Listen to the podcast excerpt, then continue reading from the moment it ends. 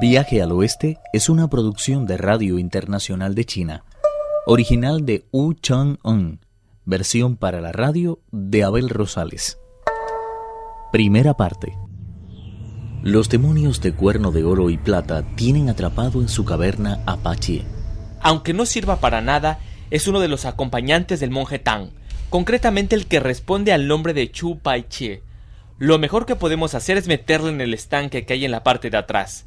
Cuando se le hayan caído todos los pelos que cubren su cuerpo, podemos cubrirle de sal y dejarle secar al sol. Nos servirá de aperitivo más adelante. Tiene que estar exquisito con vino. Pese a sus protestas, los diablillos cargaron con él y le llevaron a la parte de atrás arrojándole sin ningún miramiento en un estanque totalmente lleno de agua. Mientras tanto, Tripitaka se sentía cada vez más intranquilo. Aunque no se había movido del sitio, el corazón le golpeaba con fuerza en el pecho y un sudor frío cubría todo su cuerpo. Sin poder resistirlo más, levantó la voz y preguntó ¿Cómo es posible que Unón no haya vuelto todavía? Tan difícil es patrullar esta montaña. Si en verdad esta montaña estuviera aplacada de monstruos, no habría dado un solo paso y habría regresado a toda prisa a informarnos. Deduzco que no hay trazas de esos supuestos monstruos y que el camino está tan limpio que nuestro hermano ha seguido adelante, sin preocuparse por venir a contarnos lo que ha visto. Esta región es demasiado salvaje y no se parece en nada a un pueblo o a una ciudad. Si sube a su cabalgatura, no dudo de que podamos darle alcance. Ese es un pago retomado y se mueve con una lentitud exasperante. El monje Tang aceptó la sugerencia y montó en el caballo, mientras el bonzo Sha cargaba con el equipaje y el peregrino abría la marcha montaña arriba. En ese preciso instante, el monstruo de más edad comentaba con el más joven. Si has capturado a Pachie, quiere decir que el monje Tang no debe andar muy lejos. Sal a patrullar otra vez la montaña y asegúrate de echarle mano. Otra vez en el camino el monstruo del cuerno de plata, junto con una tropa de diablillos. Mientras caminaban, vieron un grupo de nubes luminosas y el monstruo exclamó regocijado. Ahí está el monje Tang. A pesar de todo, los diablillos no sabían a dónde mirar. El monstruo tuvo que extender la mano y señalar en la dirección en la que se encontraba Tripitaka. El monje sintió un tremendo escalofrío que se repitió otras tres veces más exactamente el número que el monstruo reiteró su gesto. Eso hizo que el maestro experimentara una extraña ansiedad que le hizo preguntar a sus discípulos. ¿Por qué siento estos escalofríos? Eso es cosa del estómago. Está preocupado por algo y eso se traduce a una sacudida involuntaria de todo su cuerpo. Mientras caminaba delante del caballo, Ukon empezó a hacer una serie de ejercicios con la barra, moviéndola diestramente de arriba a abajo y de izquierda a derecha, según dictan los cánones clásicos de las artes marciales. Sus evoluciones poseían tal perfección que el maestro comenzó a sentirse un poco más sosegado. Eso hizo que el monstruo que le observaba atentamente desde lo alto de la montaña cayera presa del pánico y comentara temblando con los diablillos que le rodeaban. Había oído hablar mucho de Peregrino Sun, pero ahora puedo comprobar que los hechos superan mucho su fama. Hay que admitir que posee unos poderes mágicos francamente extraordinarios. Por mucho que queramos, no podremos probar la carne de Monje Tang.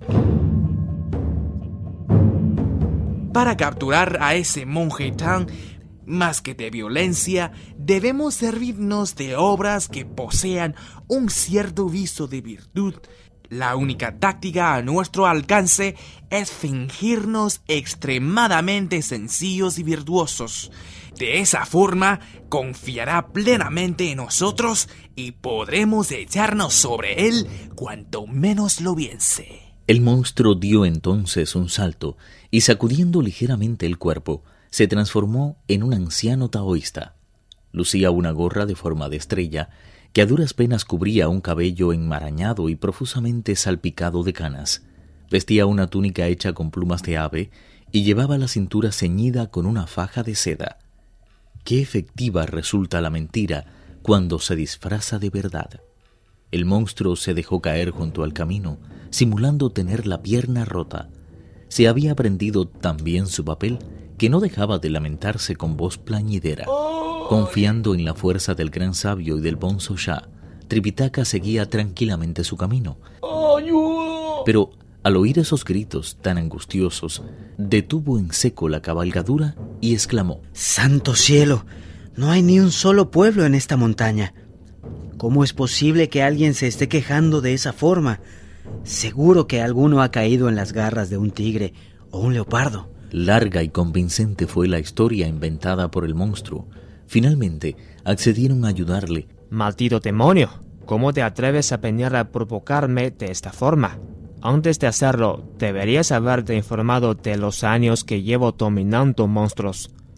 Es posible que logres engañar a Monjetán, pero conmigo no tienes nada que hacer.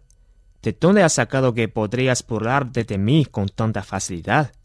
De todas formas, deberías haber considerado que yo no iba a dejártelo hacer con tanta facilidad. El peregrino se decidió por fin a cargar con él y reanudar el camino hacia el oeste en compañía del maestro y el bonzo Shah. No tardaron en llegar a un punto en que el sendero se hizo de pronto pedregoso y extremadamente sinuoso. Ukon tomó entonces la precaución de aminorar el ritmo de la marcha, haciendo que el monje Tang fuera primero.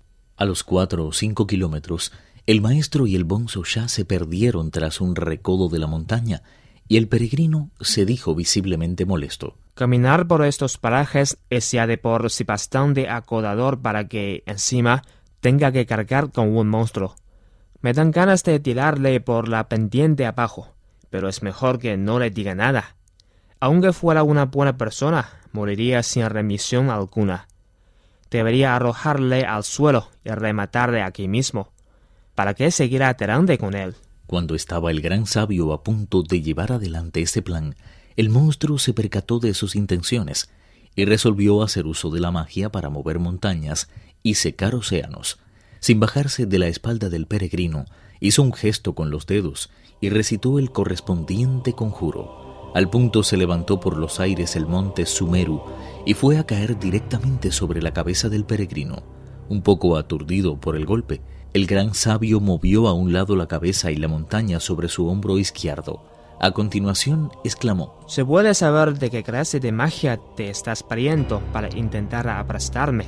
Me parece muy bien que de vez en vez practiques todo lo que sepas, pero te advierto que es bastante incómodo llevar sobre los hombros un peso desequilibrado. Sin embargo, el monstruo no se dio por vencido y una vez más recitó el conjuro.